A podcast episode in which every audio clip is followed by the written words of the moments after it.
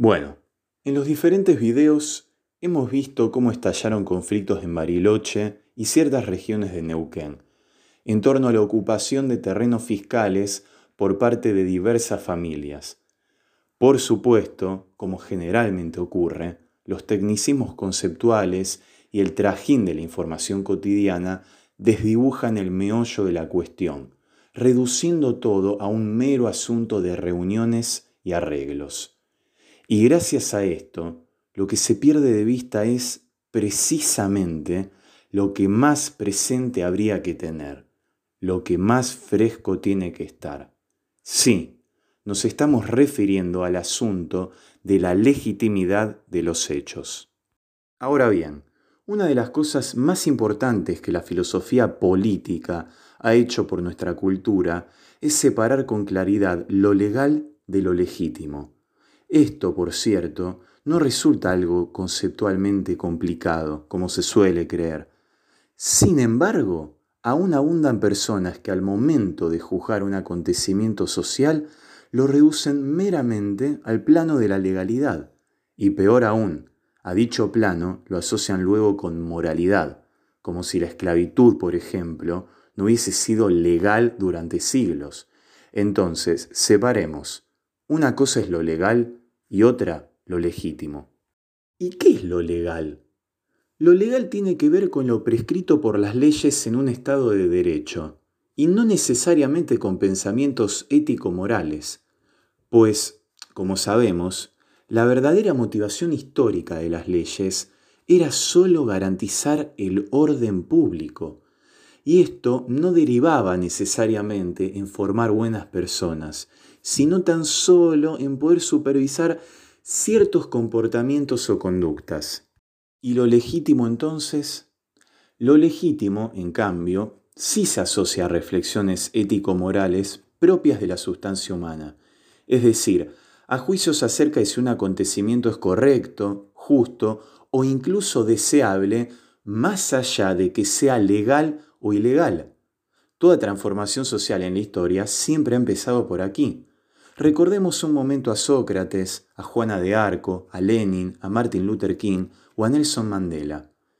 Y pongamos un ejemplo. La prostitución es legal en algunos países de Europa. Sin embargo, ¿ello la hace legítima? Y también el aborto es ilegal en otras tantas regiones del mundo, Argentina por ejemplo. ¿Sería legítima su regulación estatal?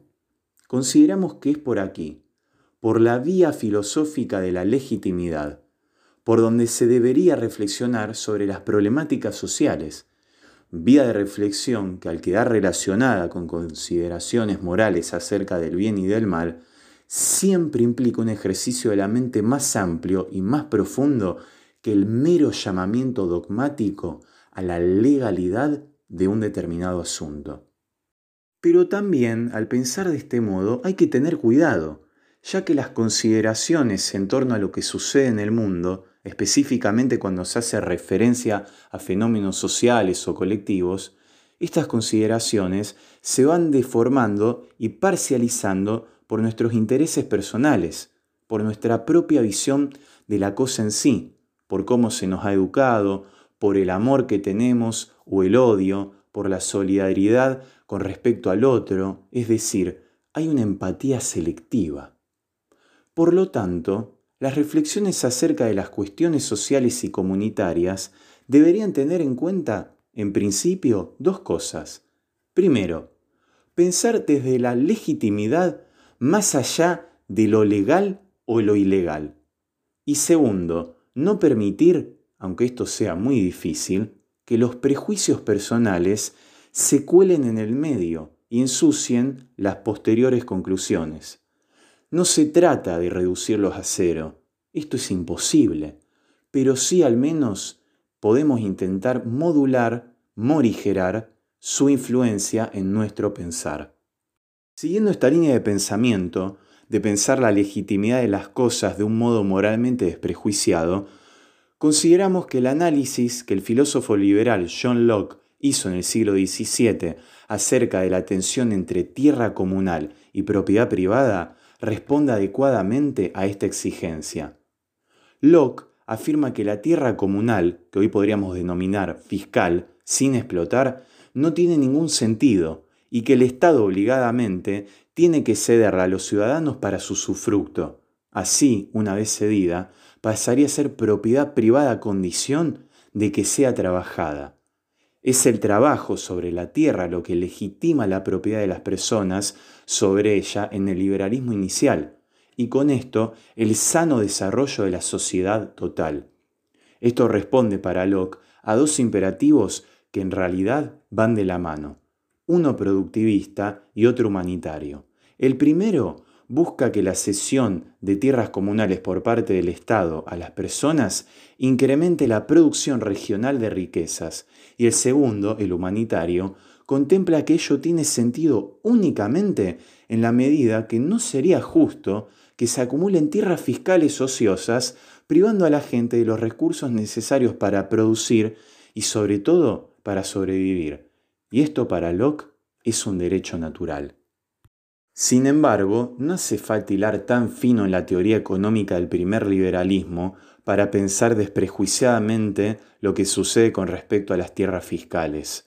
No hace falta ser expertos en economía para tener un pensamiento por fuera de la matriz clasista. Ahora bien, vayamos a la intención misma del contrato social que tanto nos han enseñado en la escuela, y que consiste en aceptar que el Estado y el respeto de sus leyes tienen sentido únicamente en la medida que garanticen los derechos básicos, los derechos primordiales de todas las personas. Pero entonces, ¿resulta legítimo ocupar tierras cuando dicho Estado no ha garantizado derechos primordiales como la vivienda, la salud y la educación?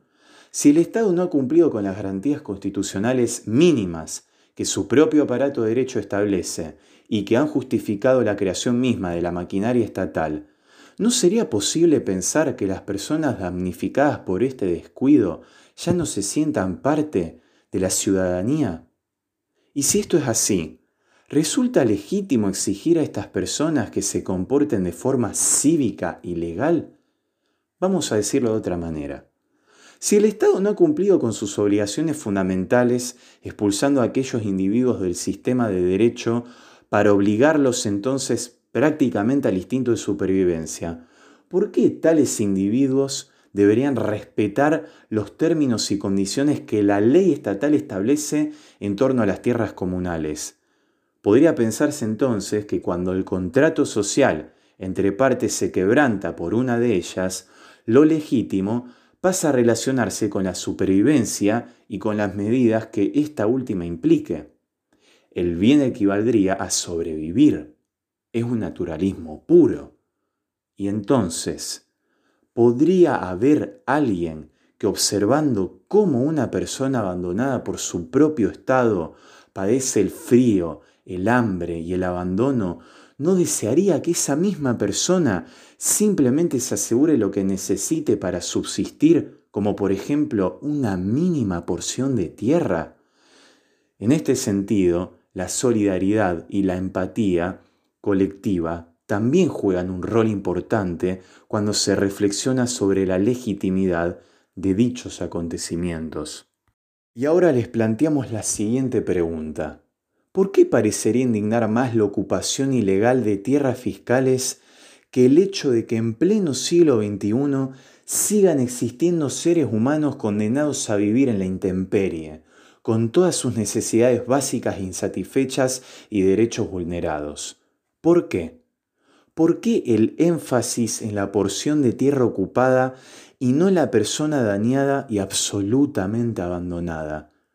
Tan profundo ha calado el capitalismo financiero que ha desdibujado el sentimiento humanitario. Tanto se ha abandonado el sentimiento más humano y más básico que es sentir empatía por el sufrimiento ajeno. Ahora bien, para ir sintetizando un poco, hay una atención focal en la legalidad o ilegalidad de la ocupación de un pedazo de tierra y hay muy poca atención sobre las necesidades humanas, lo cual parece reafirmar aquella vieja tesis filosófica de que efectivamente nos han enseñado a desentendernos del sufrimiento ajeno. Entonces, ¿no será acaso el asunto de la toma ilegal, pero tal vez legítima de tierras fiscales, otro tema más en el que depositamos nuestros enojos? ¿Por qué nos enfocamos en algunos metros de tierra por parte de gente pobre y abandonada y no nos enfocamos en las miles y millones de hectáreas ocupadas legal, pero ilegítimamente por los amigos del poder? Deberíamos enfocarnos no tanto con los excluidos de todo derecho humano y cívico, sino con un Estado ausente que desde el comienzo no ha hecho más que incumplir sus promesas y garantías contractuales. El contrato social parece que no se ha respetado y las garantías para las personas no se han sostenido en el tiempo. Hagamos un poco de historia. Ya Hobbes, Locke y Rousseau, creadores de la idea moderna del pacto social, avisaron lo que esto implicaría el retorno al estado de naturaleza, es decir, sálvese quien pueda, guerra de todos contra todos y que gane el más fuerte.